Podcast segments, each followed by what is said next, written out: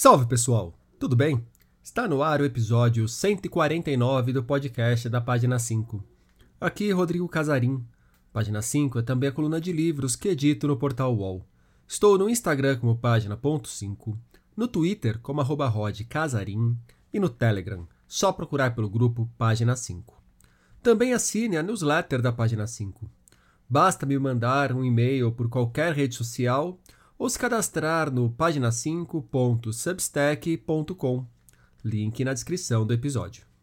Você faz ideia de como surgiu e de quem criou o Parabéns a Você? Sei que a música é mais uma daquelas coisas que parecem existir desde sempre, mas alguém um dia bolou a melodia e os versos que ouvimos e cantamos em todo aniversário. O jornalista Marcelo Duarte falará sobre essa história na conversa que vocês ouvirão a seguir. Ela que serviu de ponto de partida para o mais recente romance juvenil do autor. Parabéns a você. Não surpreende que seja Marcelo a pescar uma história dessas. Ele é reconhecido por conta de outros livros para jovens, como Jogo Sujo e Deu a Louca no Tempo, publicados pela saudosa coleção Vagalume mas é sobretudo pela forma como há décadas dá contornos pop a informações peculiares que Marcelo é celebrado. O autor é o criador da série Guia dos Curiosos, que marcou uma geração de jovens e de adultos nos anos 90 e 2000. Virou programa de rádio e deu origem a páginas que Marcelo toca em redes sociais, acompanhadas por milhares de outros curiosos. Moldada pela curiosidade, Conversamos sobre essa carreira de jornalista e de, quem sabe, escritor no papo que vocês ouvem agora. Marcelo Duarte, muito obrigado pela presença aqui no podcast da página 5. Marcelo, a desculpa para o nosso papo, e é uma desculpa mesmo, porque eu tenho interesse de conversar com você para muito além desse livro, é o Parabéns a Você, como que você chega nessa história da Berta Celeste Homem de Melo, que criou a versão brasileira da, do Parabéns para você, que todos nós cantamos em tudo que é aniversário? Rodrigo, muito obrigado pelo convite. Você sabe que eu adoro o seu trabalho, então para mim é uma, uma alegria conversar com você. Conversaria sobre qualquer tema, né? Mas o Parabéns a você, ele tem um, um lugar especial no meu coração, porque eu digo que foi o meu livro mais demorado né, que eu demorei 10 anos para fazer esse livro, um pouquinho mais de 10 anos. E aí as, as, crianças, né, quando eu vou numa escola e conto essa história, falam: Nossa, mas o livro é tão fininho, tio, demorou tudo isso para escrever, né? E, e, a história é bacana, Rodrigo, porque é, quando, eu, quando eu comecei a fazer uma pesquisa do Guia dos Curiosos é, Brasil, eu, eu, eu vi pela primeira vez o nome da dona Berta Celeste Homem de Mello que é autora da letra do Parabéns a Você, que é a, a, a letra mais cantada no Brasil. Até hoje paga direitos autorais para a neta e paga bem, né? E cada vez que você vê numa novela, num filme, é, numa minissérie, alguém cantando parabéns a você, aquilo vai virar direito autoral para a neta da, da Dona Berta. Você tem noção do quanto que é esse paga bem? Não, isso, isso eles não contam, ela, ela não me contou mas é, é, é, é, um dinheiro considerável, assim, até hoje. Dá para fazer um churrasco? dá, dá para fazer um churrasco. e, e com picanha ainda. E aí é, apareceu o nome dela, e, e, sempre que o ECAD, que é o escritório que paga os direitos autorais, coloca quais são as músicas mais executadas do ano, parabéns a você, está sempre entre as primeiras. E eu fiquei com aquele nome na cabeça, né? E em 2012, eu lembrei que o concurso que elegeu essa marchinha num programa do Almirante ia completar 70 anos. Eu falei, puxa, olha uma data redonda, né?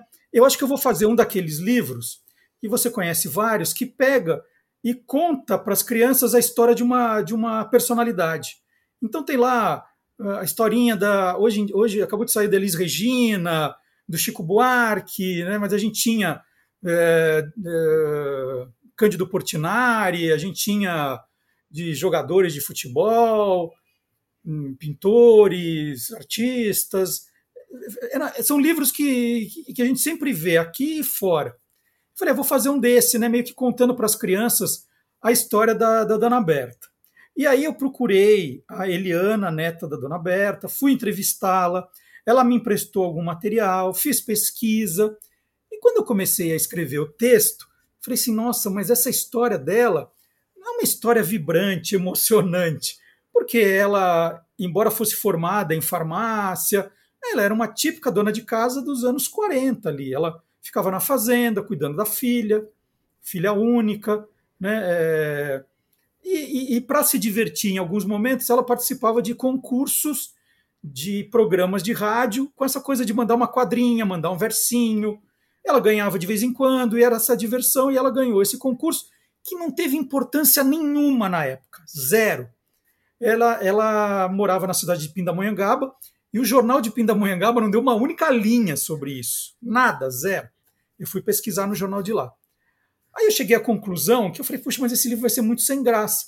E eu meio que larguei o projeto. Eu tinha um contrato com a Eliana que eu ia fazer o livro, que nós íamos pagar direitos autorais para usar o nome, a letra do Parabéns a Você, tudo aquilo. E eu desisti. Eu falei, ah, eu acho que vai ser um livro que não vai acontecer. Aí pula 10 anos que eu não mexi nessa história, 10 anos que eu tinha uma pasta guardada com material de pesquisa. E aí, 10 anos depois, eu falei, nossa, o Parabéns a Você vai fazer 80 anos. Né? Aí veio de novo esse pensamento. E é justamente 6 de fevereiro de 42 foi a data da final do torneio, do, do, concurso. Aí, eu estava naquela fase do início da pandemia em que a gente ficava vendo filmes de streaming o dia inteiro, né? Toda noite tinha um, dois filmes. E eu comecei a reparar e comentar em casa que cada vez mais os filmes faziam histórias das pessoas baseadas em fatos reais. Que não tinha nada de verdade ali, né? Pegava uma, uma biografia de uma pessoa, tal, usava um pouquinho e inventava uma história. Aí sabe aquela coisa? Eu falei assim, puxa, eu acho que eu vou fazer isso. Vou escrever a história da Dona Berta também baseada em fatos reais. Sempre que eu for citar alguma coisa biográfica dela, eu vou contar a verdade. Vai ser informações sobre ela mas eu vou criar uma história que não tem nada a ver com ela, que nunca existiu. E aí eu criei uma história policial, né, um, um, um suspense juvenil, usando a história da música é, para brincar. Então eu criei o Clube, é, Clube da Poesia Pindamonhanga, Pindamonhangabense, que nunca existiu. Criei os personagens, as amigas dela que participavam do clube. Criei uma história de, que a letra desaparece, ela é roubada, né? ela é roubada depois de uma reunião. Então criei um mistério e, e aí eu achei que, que ficou boa a história. Eu gostei da brincadeira. Você comentou, né, que é uma história que a história real não, talvez não se sustentasse como um livro, e eu acho que como um livro juvenil não se sustentaria mesmo, mas de repente daria para trabalhar numa chave da ficção adulta. Mas desde o começo já tinha na cabeça que seria uma história para jovens. Por seu parabéns a você, que eu acho que é uma música que que mexe com as crianças, né, nos aniversários. Eu acho que tinha que ser um livro juvenil, né? E também tem muito a ver com o que você já vem construindo aí na sua carreira como escritor também, né? É, porque é a, a primeira oportunidade que eu tive para fazer um romance, e, e ele poderia ter, ter caminhado para um romance mais adulto, foi para a coleção Vagalume. É, eu, eu sou, assim, um, um fã eu, eu devo o meu gosto pela leitura, eu vou te dizer assim, 80% para o Marcos Rey. O Marcos Rey foi o autor que mais marcou a minha infância. O Marcos Rey era uma coisa assim que eu ficava doente esperando o próximo livro do Marcos Rey, lia assim que ele, ele era lançado, eu já comprava e eu, eu queria porque eu queria ser o Marcos Rey quando eu crescesse. Ainda não consegui, mas eu estou me esforçando. Bom, parabéns a você, inclusive, não é difícil de encontrar ecos de Marcos Rey, né? E, e, e, então, assim, eu sempre gostei da coisa meio do suspense, da aventura. E aí, quando eu, eu resolvi que eu poderia escrever romances, né, eu estava vindo do lançamento do primeiro Guia dos Curiosos, e eu queria não ficar só marcado por um autor de almanac, eu queria fazer alguma coisa na literatura, porque eu sempre gostei muito. E na hora a minha inspiração era o Marcos Rey. Eu falei assim, poxa, vou fazer um livro é, que tenha aquilo que eu sempre gostei do Marcos, do, do suspense, é, de, um, de, um, de um grupo que. É, é, fazendo alguma coisa que, que falasse do universo jovem. Então eu criei uma. Um, o meu primeiro livro, romance eh, infanto-juvenil, foi O Jogo Sujo. Ele é de 1996. E, e eu tinha mania, Rodrigo, que era assim: eu falava assim, bom, eu vou primeiro tentar a editora mais difícil, depois eu vou tentando outras. E quando eu fui lançar o Guia dos Curiosos, maior cara de pau eu mandei para a Companhia das Letras, que era a minha editora né, que, que eu queria. E quando eu fui fazer o romance é, infanto-juvenil, eu poderia continuar na Companhia das Letras, mas eu falei assim, não, eu quero lançar pela coleção Vagalume, eu vou mandar para a Ática. E aí mandei para lá e aí me chamaram. Que eu, eu inicialmente criei uma história que se passava num time de vôlei, né? Era, um, era, era o sumiço de um jogador de vôlei. Que o vôlei estava no auge ali naquela época. E aí eu fui chamado pelo Fernando Paixão e pela Carmen Lúcia Campos. Ele falou assim: Puxa, a gente acabou de lançar um livro é, do Raul Driunic, que é no universo do vôlei, a gente gostou da sua história. Você não toparia mudar? Falei, mudar, mudo. Para quê? Para futebol. Aí eu fiquei mais feliz ainda, porque na verdade eu queria escrever um livro de futebol. Eu falei, ah, eu topo, eu topo. Aí reescrevi a história. Mandei para eles, e eles mandaram para aquelas leituras críticas, né? Que é um estudante, um professor, um crítico. E o meu texto foi detonado, mas assim, cara, mas me arrasaram. Eu, eu, eu chorava, falava assim: eu não nasci para isso, eu não sei fazer, eu não vou insistir, eu vou continuar nos almanacs que eu não sei fazer. Aí a Carmen Lúcia Campos. Quais eram as críticas que vieram, você lembra? Ah, é, é, assim, de vez em quando eu esquecia de uma pista e não resolvia ela depois. É, é assim, é, é, ah, esse personagem aqui está muito falso estava é, faltando um pouco de respiro na história. Aí a Carmen falou: Não, Marcelo, de jeito nenhum, é o seu primeiro livro, assim mesmo. Você, você lê as críticas, que elas são muito boas, são todas positivas, se você olhar. Reescreve. Aí, Rodrigo, eu estava numa ansiedade, aí eu reescrevi uma vez, duas vezes, a terceira vez eu entreguei de novo. Cara, aí o livro foi aprovado assim, quase sem sem problema nenhum.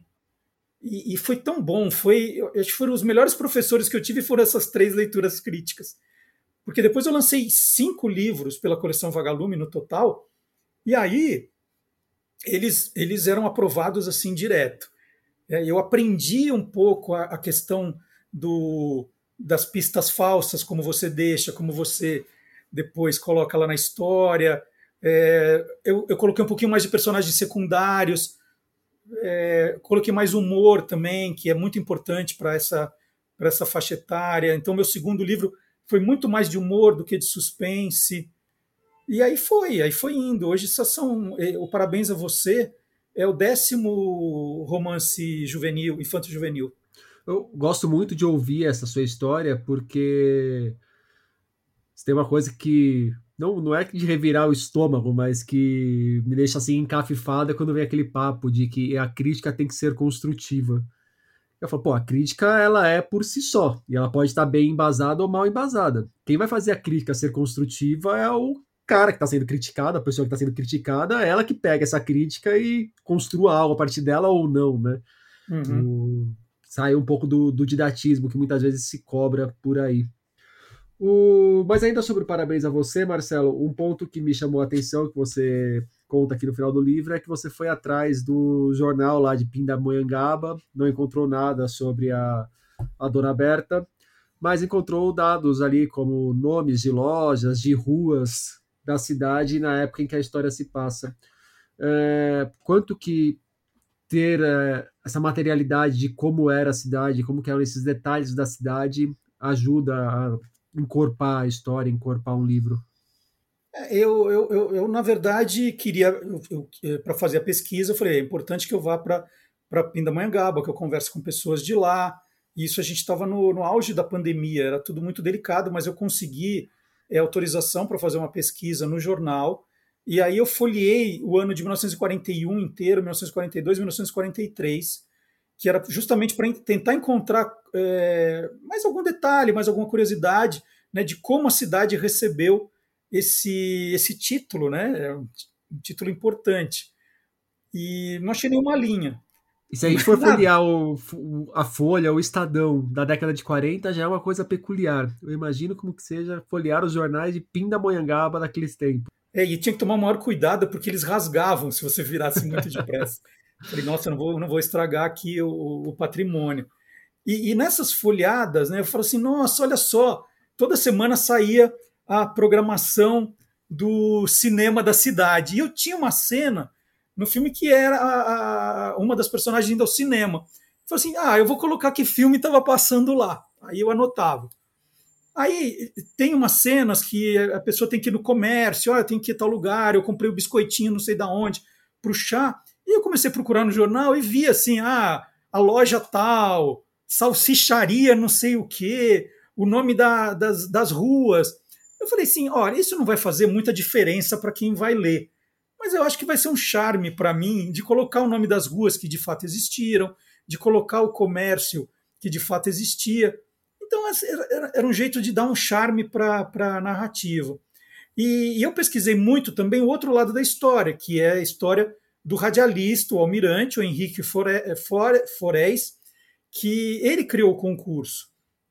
A história do Parabéns a Você, Rodrigo, é muito interessante, porque ela começou com uma musiquinha, isso no, no, no, no ali em 1875, nos Estados Unidos, duas professoras primárias, que eram irmãs, elas criaram uma musiquinha para receber as crianças que iam para a aula, que era é, good morning to you, good morning to. Não, é good morning to all, good morning to all, good morning to all, good morning to all. Era isso.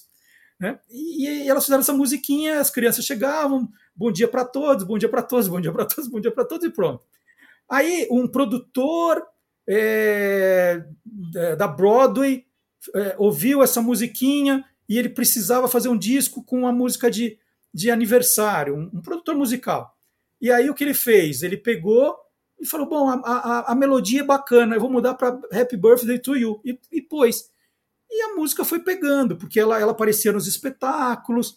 E os turistas americanos trouxeram o Happy Birthday to You para o Brasil. E no Brasil, nos cassinos, nas festas, nós cantávamos em inglês. E o Almirante estava muito incomodado, ele era muito defensor da, da música brasileira e ficava incomodado. Mas como é que a gente canta em inglês? E ele viu algumas tentativas, né? A Dircinha Batista tentou uma música de Parabéns a Você que ninguém dava importância, mas era só começar o Happy Birthday to You que as pessoas cantavam, algumas nem sabendo o que significavam. E aí ele teve a ideia de fazer o tal concurso, e, e, e, o, e o concurso foi uma coisa levada tão a sério por ele que os jurados eram membros da Academia Brasileira de Letras, né, que era para julgar.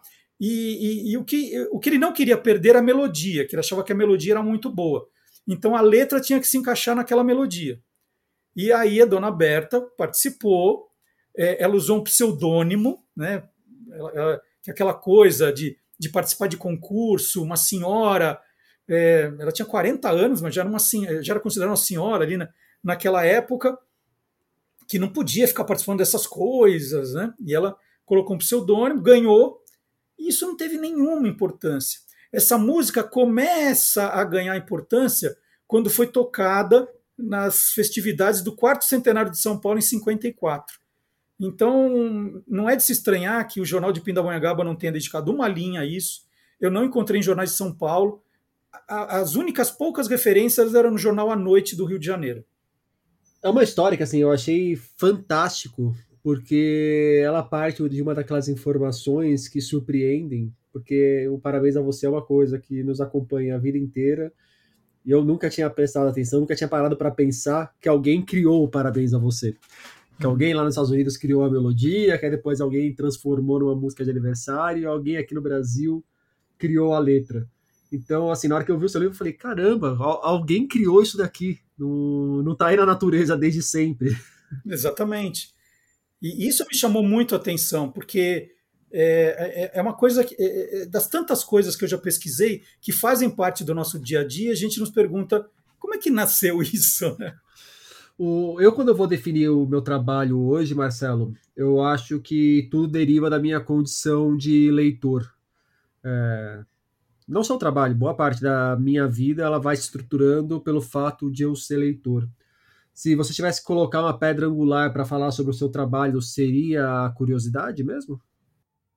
Ah, sim, e depois ainda que eu lancei a série Guia dos Curiosos, eu investi cada vez mais nisso, né? Até porque as coisas vão pessoas... se retroalimentando também, né? Na hora que tá dando certo, você tá nessa praia, você vai fortalecendo uma coisa que já tem um interesse prévio.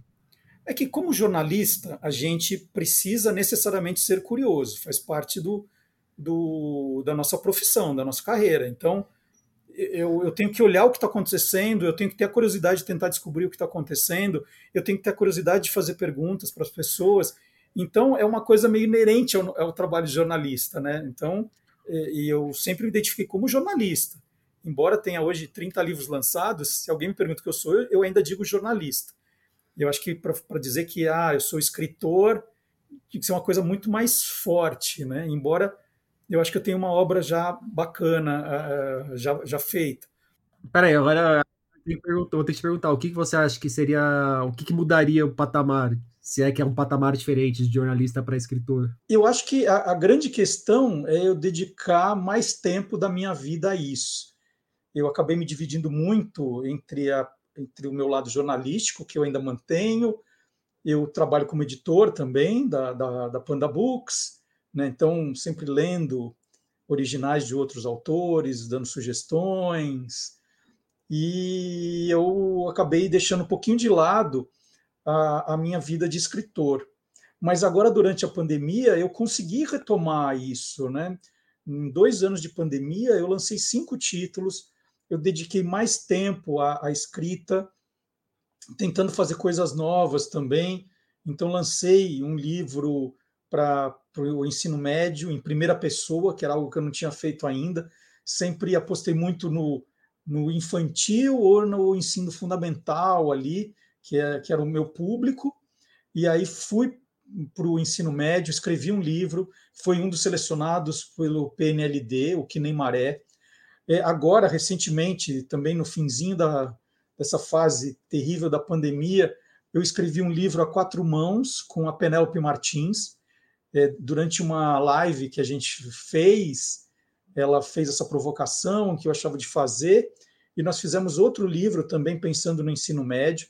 É a história de uma banda, uma banda teen, que nasce de um reality show, e aí faz um sucesso estrondoso, que tem um grande plano de marketing por trás da banda, e os seis garotos, cada um com uma história totalmente diferente de vida, é, a banda faz um sucesso absurdo, eles são campeões de downloads, aquela coisa toda. E aí acontece algo misterioso dentro da banda e a banda acaba, né? Em um ano a banda acaba e eles experimentam então esse cancelamento, esse fim do sucesso. Então, em um ano eles vivem ali o, o céu e o inferno. O nome eh, do livro é Vida Instantânea foi um livro que foi um dos selecionados pelo PROAC a, em 2012, né? agora foi o resultado, no, no finalzinho do ano. E, então, são dois livros para o ensino médio, e agora estou com outros projetos e participando mais de feiras. Né? No ano passado participei de três, que eram coisas que eu já não tinha tempo, e agora estou colocando isso como prioridade, visitando mais escolas que eu também tinha ido pouco, agora fazendo muitas participações online também. É, então, eu estou me dedicando mais a isso, porque cada vez mais nas escolas, nas feiras, é, nas redes sociais, né, esse relacionamento com os leitores, eu vejo a importância que tem a leitura juvenil, infanto-juvenil hoje, para que a leitura é, volte a ser algo importante. É, a gente valoriza muito, né? A gente vê nesses grandes eventos literários uma valorização muito grande para a literatura adulta e é importante que, que exista isso mesmo. Mas se a gente não, não começar a se preocupar com a formação do leitor, o leitor vai acabar. É, então, hoje, eu tenho um filho adolescente, eu posso falar disso. Um, era um menino que adorava ler, era encantado pela leitura. Quando foi ficando adolescente, é, é, ele foi largando os livros, foi abandonando os livros como se isso fosse um problema na hora do, do relacionamento com os amigos. Então, mesmo tendo pai e mãe escritora, né, é, autoras de livros, ele começou a, a, deixar os livros de lado. E sempre foi um, um grande leitor. Então, é importante, sim, valorizar essa literatura infantil e juvenil, porque sem ela a gente não vai formar novos leitores. o que as redes sociais, né, esses vídeos, o que eles fazem com o, o grau de, de como eles ficam viciados é gigantesco. Eles não conseguem mais ter paciência para ler um livro, né? leem para a escola quase que forçados. Então, eu acho que eu, tenho, eu posso ajudar muito nisso. Então, eu estou voltando a fazer o que eu fazia há muito tempo, escrevendo mais, publicando mais, participando mais de feiras, aceitando convites para falar em escolas, né, online ou presencial, quando dá presencial, viajando para falar de literatura, literatura infantil e juvenil. E eu, eu acho que isso. É, aí eu tô, estou retomando de verdade essa vida de escritor. Eu sempre dei muita importância para o lado jornalista, eu gosto muito do jornalismo. O jornalismo é, profissional hoje é muito importante nesse período que a gente vive também de desinformação. Por isso eu publiquei o Esquadrão Curioso, Caçadores de Fake News.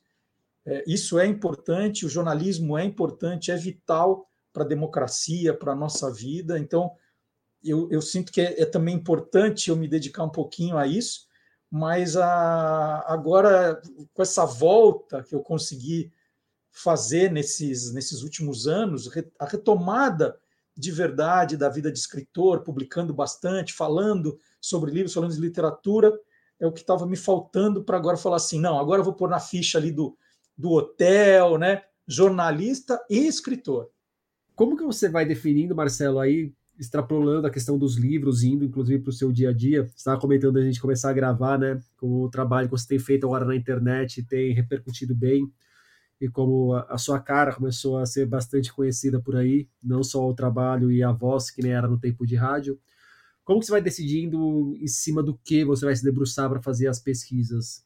Porque eu acredito que mesmo naqueles videozinhos que a gente vê de 3, 4 minutos que você posta no Instagram, deve ter uma pesquisa, dependendo do tema da vez, bastante complexa por trás. Nem tudo está dado, né?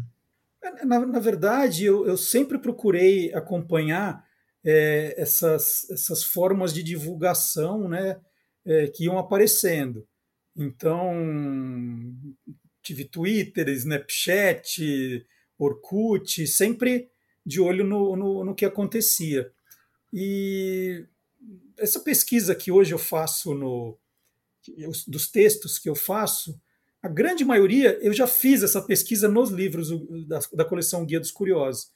É uma coleção que já está com 10 volumes, então eu tenho muita coisa pesquisada.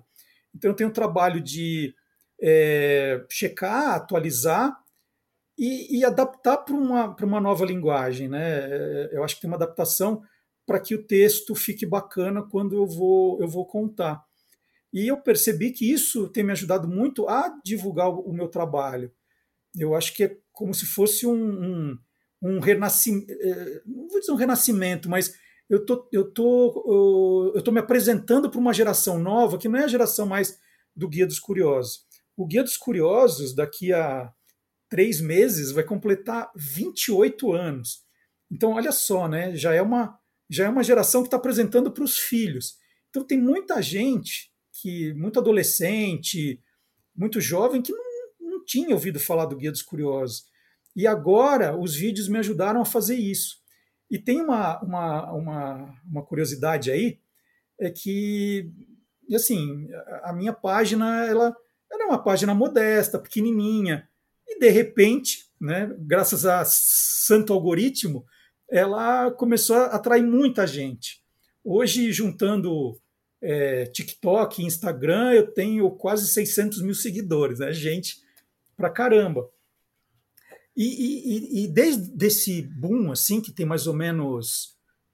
dá para fazer um ano né, dessa explosão, todos os dias, pelo site da editora, eu vendo pelo menos um livro. Todos os dias. São quantos livros da série já? A série tem 10 livros. Mas assim, tem esse mais novo aqui, né, que é o primeiro Guia dos Curiosos, é todo colorido, que tem uma cara mais moderna, né, que eu acho que já tem essa essa essa é, é já é para pegar esse público novo que talvez é, torcesse o nariz para aqueles livros que tinham muita informação, tinha muita é, é, pouco, é, muito texto, né? Na verdade, que assusta um pouco o jovem é o tal do muito texto. Então, já fiz um livro colorido, com uma quantidade menor, com temas já, um, já um pouco mais divertidos, né, menos áridos. É, era quase que uma enciclopédia dos curiosos, né? Então, eu preciso lembrar o tempo todo para as pessoas que o que fez o Guia dos Curiosos se tornar, o, o, acho que uma, uma referência, é que ele nasceu numa época que não existia Google. Né? Tem gente que, não, que acha que o Google já existia quando, quando Adão e Eva se encontraram. Né? Fala, ah, procura no Google. Aí, é, já, já, existia tanto o Google quanto Parabéns a Você naquela época. Exatamente. E, e não, né? Quando eu, em 95 eu fiz o Guia dos Curiosos, era justamente um livro que trouxesse informações que você não encontrava em outras enciclopédias tradicionais. E esse foi o pulo do gato. E, e, e hoje em dia, eu te diria que o, o, o, Guia dos Curiosos ele perdeu um pouco a força, justamente porque hoje você procura na internet. O que o livro tem de especial é que você pode se surpreender com algumas coisas que eu apresento que você não parou para pensar e falou assim: nossa, mas não é que alguém escreveu parabéns a você, né? E talvez você jamais procurasse quem escreveu parabéns a você. Aí você abre o Guia dos Curiosos e fala: nossa, olha só, parabéns a você. É, é, é, eu acho que é essa hoje a, a grande razão de existir do Guia dos Curiosos. Porque às vezes a gente tem um olhar tão viciado para alguns pontos da vida que a gente nem se atina que ali tem uma curiosidade, que tem alguma coisa por trás ali, né? É, eu acho que esse é o meu trabalho. E, e isso também, é, as pessoas acabam pedindo coisas novas que eu também não tinha pensado em pesquisar. Isso é muito comum. Às vezes falo assim, poxa, Marcelo, conta a história de tal coisa. Eu falo, nossa, eu nunca, nunca pensei em pesquisar isso. Então isso também me dá um pouco de ideias para que eu pesquise, faça vídeos novos e continue alimentando aí o meu site, alimentando as redes sociais. Isso é bacana, né? Porque, de certo modo, eu estou trazendo de volta aquele público que já me conhecia da rádio, dos livros, da TV e trazendo gente nova também que começou a ver os vídeos ali, tudo vídeo de um minuto, né? Acho que as pessoas têm paciência para me aguentar um minuto e aí se divertem e aprendem também. O, ainda nesse mundo pré-Google, de quando surge o guia, é, você tem alguma história sobre a apuração de algum dos verbetes do guia que mostre bem como que era fazer esse trabalho de pesquisa antes de ter o Google, antes de ter a internet bem estabelecida no país?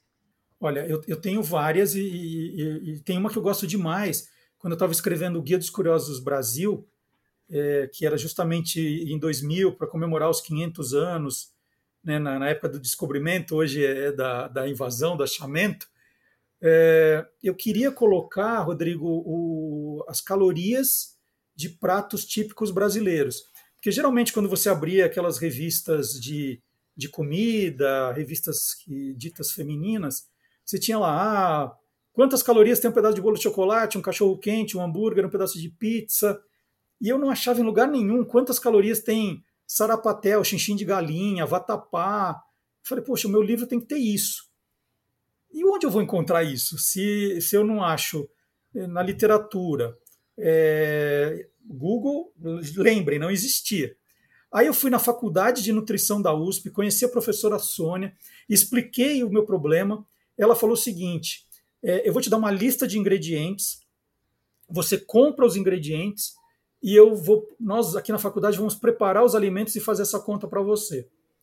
Então imagina, eu fui para essas lojas de artigos de, de comida nordestina, nortista e comprei.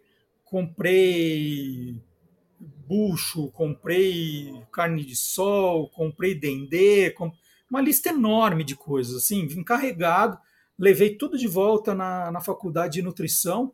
Depois de 10 dias, elas me entregaram assim, falou assim, olha Marcelo, nós fizemos, tal, tá aqui. Aí me entregaram uma folha, né? É, e isso no livro tem duas páginas. Então imagina esse trabalho. Eu fui lá, fiz as compras, depois levei lá, fui buscar, né? E tem duas páginas num livro que tem quase 700 páginas. Então isso era um trabalho insano, né? De, de pesquisa é, que não existia na época. Ninguém fazia isso na época. E hoje, se eu gasto esse tempo todo fazendo uma pesquisa, e, e para alguns vídeos eu já fiz isso, quando eu tentei descobrir, por exemplo, a origem do nome da pomada hipoglose, eu fiquei quatro horas pesquisando, falando com gente. É, hoje, qualquer pessoa copia você assim, ó. Você vai, investe seu tempo, dinheiro, apura, publica. Aí alguém que tem mais seguidores que você, porque é uma pessoa especializada em, em pegar coisas da internet, ela republica, ganha mais seguidores que você, ganha os créditos de você. Então hoje a coisa da pesquisa ela é um pouco desestimulante por causa disso. E aí fica o Google como o senhor da razão, mesmo com informações falsas que nem você apresenta aqui no Parabéns a você também, né? Sim, e algumas informações que às vezes não é porque são falsas, né, mas mal apuradas e elas se ficam se perpetuando. Então, né, elas vão ficando, não aparece ninguém para com a informação correta e a coisa vai ficando, vai ficando. É, e eu, eu gosto muito quando alguém me pede para fazer, contar alguma coisa que eu não achei na internet. Eu estou no momento agora, é, com uma pesquisa, e eu estou tentando descobrir a origem de um produto que não tem na internet. Não achei. E já é uma empresa que a multinacional comprou o produto há muito tempo, então essa história se perdeu. E eu estou tentando que, que, elas, que eles me ajudem a pelo menos contar o nome de alguém que trabalhava naquela outra empresa há 40 anos, para ver se eu resgato essa história. Que foi o que eu fiz, por exemplo, quando eu contei a história do ovo Maltini no Guia dos Curiosos Invenções. Né? Quando eu fui fazer o trabalho, a ovo Maltini já pertencia à Quaker. Na Quaker ninguém sabia o que, que, qual era a história do ovo Maltini, ninguém. Aí eu falei, mas me ajuda, tem o nome de algum, algum ex-funcionário, algum ex-diretor? Aí me passaram um diretor e aí eu consegui resgatar a história. É, quando eu, eu quis a história do sabão em pó eu escrevi para a Unilever aqui do Brasil, fica na a sede em São Paulo, ninguém sabia, ninguém sabia o que queria dizer Omo. Mas pela minha provocação, eles escreveram para a Lever, né, do Unilever da Inglaterra, que é a matriz, e aí a Unilever respondeu e eles me responderam. Então, é, hoje, teoricamente, é mais fácil, né? as empresas cuidam mais disso na, nas redes. Mas tem muita história ainda para ser contada, viu? O, e pegando o gancho que você deixou da, do cálculo das calorias de quando os europeus puseram o pé aqui no Brasil, é... o São Paulo, para curiosos, é uma boa desculpa para você comer por aí? Ah, eu, eu, eu, eu, gosto muito de fazer essas descobertas. E, e eu gosto muito começou... de acompanhar essas descobertas. Eu... quem essa, não acompanha, essa... quem vier para São Paulo passear, dê uma boa olhada no São Paulo Curiosos, SP Curiosos, que é a página do Marcelo de bons lugares para comer e passear aqui em São Paulo. Mas ó, essa história, Rodrigo, ela é tão, ela é tão maluca de como, de como ela começa, porque quando nasceu meu primeiro filho, o parto foi no Einstein, no Hospital Albert Einstein, na maternidade. E aí eu estava lá, né? tinha acabado de nascer, o Rodrigo, o seu xará. E aí eu fui tomar um lanche na lanchonete do, do Albert Einstein. E eu vi uns brigadeiros lindos. Aí eu falei, nossa, né? Pre, né tava ali super ansioso, comi um brigadeiro, dois brigadeiros. Aí eu perguntei, falei, gente, que maravilha, de onde é esse brigadeiro? Aí o rapaz da, da lanchonete disse, ah, são as senhoras voluntárias do hospital que fazem o brigadeiro para a gente vender. Falei, nossa, mas que sensacional. E aí eu trabalhava na época na Veja São Paulo. E aí eu comentei lá e fiz uma nota sobre isso. E assim eu soube que tinha gente que ia para o hospital para comprar brigadeiro, que nunca se vendeu tanto brigadeiro no Einstein. Assim, ninguém entendia por que, que as pessoas iam comprar brigadeiro, mas era a força da Veja São Paulo. E, e aquilo, eu acabei, eu, eu acabei virando assim, não, era o descobridor das comidinhas, né? dessas coisinhas. E aquilo, né? Quando uma coisa funciona, você se entusiasma e eu comecei a procurar outras coisas. E aí eu, eu meio que virei ali na, na Vejinha, nos quatro anos que eu trabalhei lá, um, um descobridor dessas coisas. E quando eu saí da editora Abril depois, eu comecei a colaborar no Jornal da Tarde. E eu comentei né, que eu gostava muito de ir. Né, eu, eu não me sinto um crítico gastronômico, eu gosto de fazer essas descobertas, pequenas descobertas de doces, lanches, né, de, de coisinhas assim. E eu comecei a escrever uma coluna no Jornal da Tarde chamado Fui, que era justamente é, eu contando que, que tinha ido em algum bairro, em algum lugar e feito essas pequenas descobertas, algum comentário de um doce, de alguma coisa. E acho que escrevendo esse quadro fui durante uns oito, nove anos. Depois, quando eu saio do Jornal da Tarde, a Band News FM, que gostava dessa minha coluna, falou: faz isso no rádio. E eu continuei fazendo. Aí, quando a, a Band News desistiu de fazer o quadro, falei: ah, eu não vou parar agora, né? Eu adoro essa coisa de. de... E é uma boa desculpa, com certeza, Rodrigo, você está coberto de razão porque às vezes eu falo, não, eu tô de dieta, mas eu preciso alimentar a página. Trabalho é trabalho, né? Só um sorvetinho, não vai fazer mal nenhum. E é, e é muito legal também. Outro dia eu estava numa sorveteria, um rapaz falou assim: Nossa, você gosta de sorvete? eu acompanho a tua página. Eu falei, ah, eu adoro sorvete. Sorvete, sanduíche, doce. Adoro, adoro, adoro. Ontem mesmo eu estava conversando com a minha irmã, que eu ia entrevistar você. Aí eu passei a página para ela e eu vi lá que você tinha postado, porra, numa segunda-feira, 11 horas da manhã, sorvete. Falei, porra, não sei se tá tomando agora, mas olha aí, eu aqui tendo que me preparar para meia maratona, se eu tivesse profissionalmente tomando sorvete, não teria problema, né? Podia cair não, bem olha, uma desculpinha dessas vezes. A bem da verdade, eu não tomei sorvete às 11, aqui eu demorei para postar. eu tomei sorvete às 4 da tarde. O... Eu... Em São Paulo tem um sério problema sempre que eu saio para comer, que é a quantidade de ciladas que eu encontro no caminho também é, tem esse outro lado que acaba não indo ao ar? Não, na verdade, o que eu mais gosto de fazer é contar ciladas. É, eu acho que um diferencial meu, e eu coloco isso na página, é que hoje as pessoas se acostumaram a ver, é, achando que as pessoas estão dando dicas, assistindo é, quase informes comerciais. São as pessoas que recebem da casa, é, às vezes uma refeição, às vezes dinheiro, e elas vão lá e, e, e, a casa põe todos os pratos que tem na mesa, né? E a pessoa fica lá fazendo aquela dancinha, olha aqui, aqui. É, tinha, um, tinha, um, tinha um canais que falavam assim: esse é o melhor é, restaurante árabe de São Paulo. Três dias depois, esse é o melhor restaurante árabe. Falei, cara, os caras não se decidem qual é o melhor. E, e aí eu coloco que eu, eu não aceito convite, eu pago a minha conta, justamente para fazer uma coisa isenta. Porque são lugares que eu estou indo comer de verdade, ninguém está me convidando, então às vezes eu estou num bairro, às vezes estou no outro, né? Então é onde eu estou, onde eu vou comer de verdade. E, e, eu, não, eu não vou fazer uma crítica dizendo ah, porque o prato tal é assim, assado, né? Porque eu, eu geralmente invisto muito em comidinhas. Então eu, eu prefiro falar das ciladas. Ó, oh, esse lugar é bom porque tem zona azul na porta, você vai economizar o estacionamento. É, o, o tem um combo aqui que não vale a pena.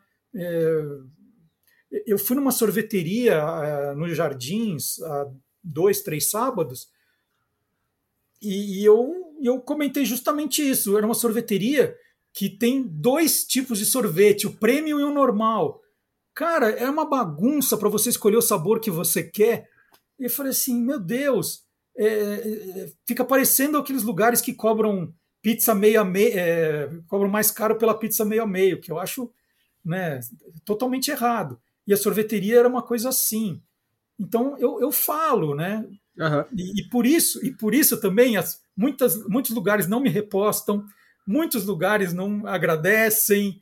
É, então a minha página é uma página pequena, né, tem 10 mil seguidores, mas os seguidores sabem é, se eu estou indicando ali é porque eu achei bom de verdade, não porque alguém é, pagou por isso. Do Guto Alves, é, aliás, eu falei para você fora do ar, mas vou falar aqui no ar. Quando eu abri para o pessoal mandar perguntas, pouca gente mandou pergunta, mas muita gente mandou Eu amo Marcelo, Coração Marcelo, Coraçãozinho, Ai o Marcelo. mas o Guto diz: Nossa, ele fez minha cabeça com o guia na minha infância e adolescência. Nunca busquei saber sobre quem estava por trás. Fiquei curioso. Perguntaria qual foi o retorno que ele teve de seus leitores, da dimensão de um impacto geracional, mesmo em salas de aula de gente privilegiada, ele pondera. É, você teve bastante retorno dos leitores ao longo da vida, né, Marcelo? Sim, eu tenho uma história super bacana também, porque quando, quando eu estava no, no Jornal da Tarde, eu sempre trabalhava, tinha um, tinha um assistente, né, um estagiário, uma estagiária é, me ajudando. E uma dessas estagiárias foi a Juliana de Faria, hoje uma tremenda influenciadora, né, que criou o Think Olga, é uma pessoa espetacular, uma jornalista respeitadíssima. E ela foi minha estagiária no Jornal da Tarde. E depois de três meses, um dia ela chegou e falou para mim: Olha, eu não estou aguentando mais segurar, preciso te contar. É, quando eu tinha nove anos, eu fui no lançamento do, do Guia dos Curiosos Esportes, eu e meu irmão. Cara, eu lembrei direitinho dos dois, que eles eram os primeiros da fila no Shopping Eldorado, e fiquei muito emocionado, porque ela disse que, graças ao livro, ela teve a certeza de que ela queria estudar jornalismo, de fazer aquilo. E eu tenho relatos muito legais que eu recebo sempre sobre isso, de, de pessoas que tiraram uma nota boa no, no trabalho de escola, pessoas que se transformaram em jornalistas, pessoas que se transformaram em leitores, que é mais importante ainda. Então tem uma legião muito fiel de, de seguidores ainda, né? Quando eu saí da Rádio Bandeirantes depois de 19 anos e coloquei o programa como, como podcast é, no YouTube, no Spotify, as pessoas vieram junto. É, eu ganhei um fã-clube no Facebook, sensacional. Então são, são coisas muito legais, assim. E, e eu acho que são para elas que eu faço essas coisas. Eu gosto que as pessoas tenham a sensação de que existem oásis aí nas redes sociais que são tão atacadas, né? Ah, só tem porcaria, não sei o quê. De fato, tem muita porcaria. Mas se você souber procurar, você aprende muita coisa, conhece muita coisa. E eu quero mostrar isso, né? Que, que dá para a gente aprender, dá para a gente se divertir nas redes sociais também. E você sabe que teve gente que foi estudar jornalismo por sua causa e ainda assim você consegue dormir tranquilo? A minha filha, imagina. Aí eu vou fazer o quê? E o meu mais novo já está dizendo também. Então, é, é, assim, gente, vocês não podem me culpar, porque até em casa isso já aconteceu. Arroba faz amor. Tem algum guia que você queria ter feito e não rolou de fazer? Ah, é assim, tem, tem inúmeros pedidos, né? É, o, que, o que na minha cabeça estava mais próximo de fazer era um guia dos curiosos cinema.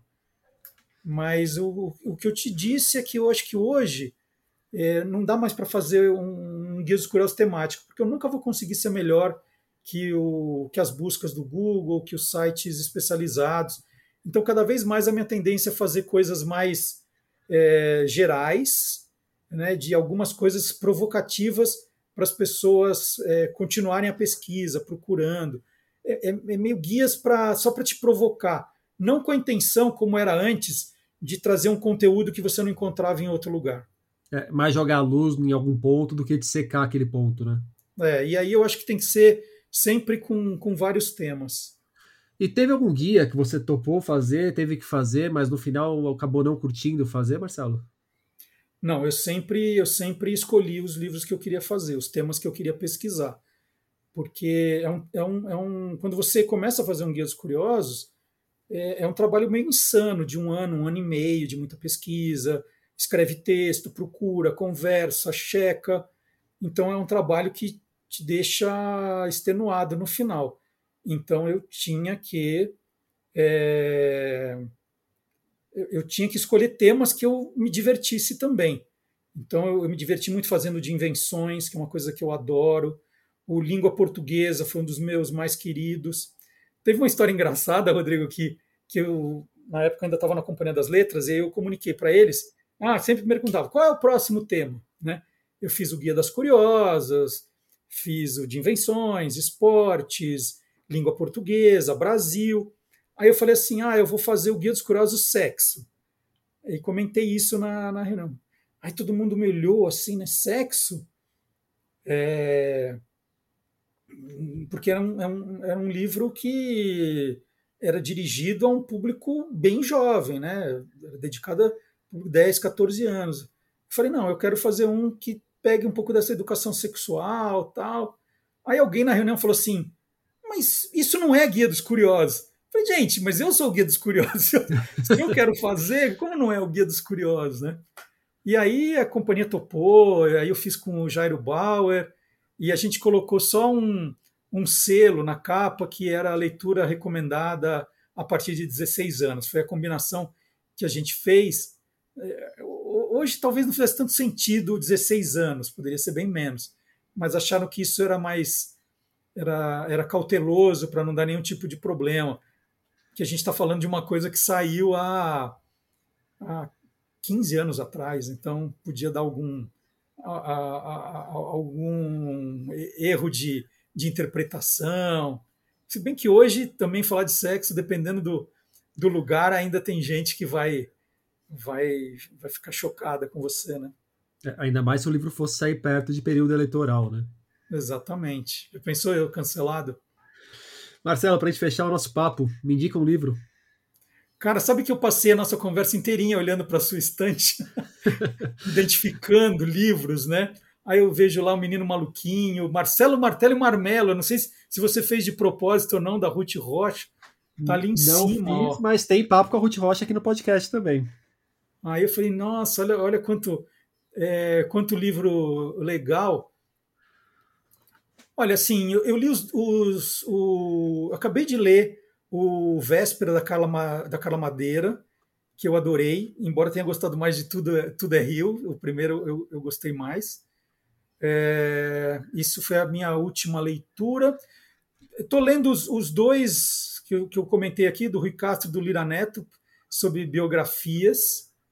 É, li é, da minha parceira de, de escrita, da Penélope Martins e do Marco Aurélio, um livro lindo, lindo, lindo com a história de Lampião, Sonho de Lampião, que saiu, também foi uma leitura desse ano já. É... Mas é um livro da vida ou. Um livro que você quiser me indicar. Me, me dá um recorte. o, o que você quiser indicar. Não tem. Não tem recorte específico.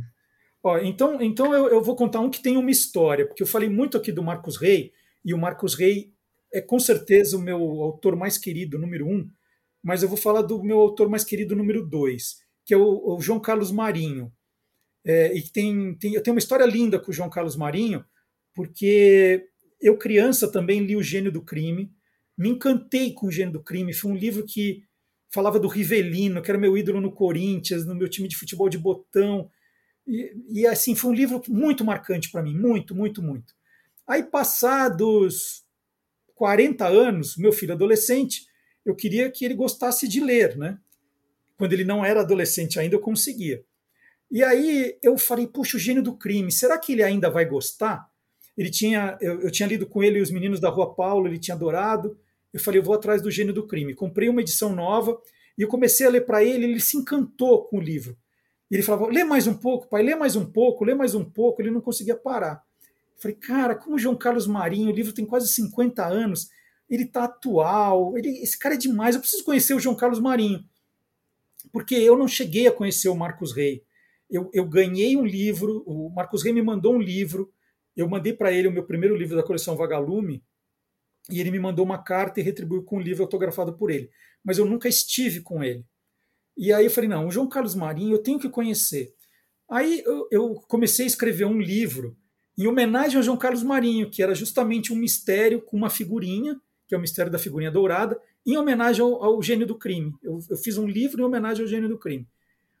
E aí, enquanto eu escrevi o livro, eu ficava no Facebook mandando uh, mensagem para o João Carlos Marinho dizendo que eu queria ser amigo dele. Eu falava assim, mas por que você quer ser meu amigo? Eu assim, João, eu sou escritor, eu estou fazendo um livro sem homenagem e tal. E aí ele me aceitou. E aí a gente começou a conversar, né? Eu escrevendo o livro e trocando mensagem com o João Carlos Marinho, que era corintiano também. Aí eu falei assim, João, quando o livro ficar pronto, o primeiro exemplar é para você. Ah, tá bom, tal. E aí o livro chegou da gráfica, chegou na editora. Imediatamente eu escrevi para o João Carlos. Falei assim, João, eu quero ir na sua casa, o livro está pronto. Aí ele me respondeu, ah, Marcelo, eu adorei seu livro, eu já li. falei, como assim, João? Impossível. Aí ele falou assim, meu filho trabalha na editora. Aí estava na editora, eu falei, gente, quem é filho do João Carlos Marinho aqui? e ninguém se manifestou. Falei, mas será que o João Carlos está ficando gaga, né? Aí eu falei, João, eu tô aqui na editora, ninguém conhece, ninguém é seu filho. Não, é o meu filho, o Beto Furquim, ele foi o revisor do livro. O livro foi terceirizado e por uma grande coincidência, a, a, revisão foi terceirizada e por uma grande coincidência caiu nas mãos do filho do João Carlos Marinho, sem que ninguém soubesse que ele era filho do João Carlos Marinho. E aí ele viu que era uma homenagem ao pai e mandou para o pai, meio na maciota ali, sem avisar. Cara, eu fiquei super chateado. Falei, puxa vida, João, eu queria, eu queria ter essa, essa oportunidade, mas tudo bem, vamos marcar um encontro. Aí naquele dia, ó, e, e essa história é tão absurda que vai parecer mentira. Mas já, já tá dia, aparecendo, fica tranquilo. Mas naquele dia, eu fui comer na Rua dos Pinheiros, que é pertinho da editora, numa lanchonete ali. Eu falei, vou tomar um sorvete. Ó, falei, vou tomar um sorvete no Frida Mina, que é na esquina. Aí fui caminhando no Frida Mina, ali, ainda pensando no João Carlos Marinho.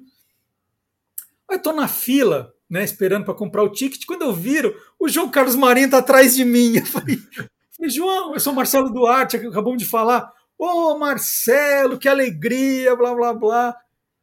É, é assim, foi tão surreal o encontro com ele. Falei assim, o que você está fazendo aqui, João? Ele falou, ah, eu moro nesse prédio, em cima da sorveteria. Eu falei, nossa, que cara de sorte você. E aí a gente marcou um encontro para a semana seguinte. Aí eu levei o livro para ele, nós tiramos fotos, ele com o gênio do crime, eu com o Mistério da Figurinha Dourada. Ele fez comentários lindos sobre o livro, fiquei super emocionado. E infelizmente, depois de alguns meses, se não me engano, depois de seis meses, ele, ele faleceu. E, e aí eu fiquei feliz de é, que a família fez a edição comemorativa dos 50 anos do Gênio do Crime e colocou um pouquinho dessa história que eu estou contando para você lá. Então, eu queria recomendar a edição de 50 anos do Gênio do Crime, que é uma história que está no meu coração para sempre. Muito bom. Marcelo Duarte, muito obrigado pelo papo. Valeu, Rodrigo. Sempre à disposição. Parabéns a você, de Marcelo Duarte, chega aos leitores pela Panda Books, com ilustrações de Evandro Marenda. E por hoje é isso aí, pessoal. Indique o podcast para os amigos e inimigos. Um abraço, um beijo, um aperto de mão e até a semana que vem.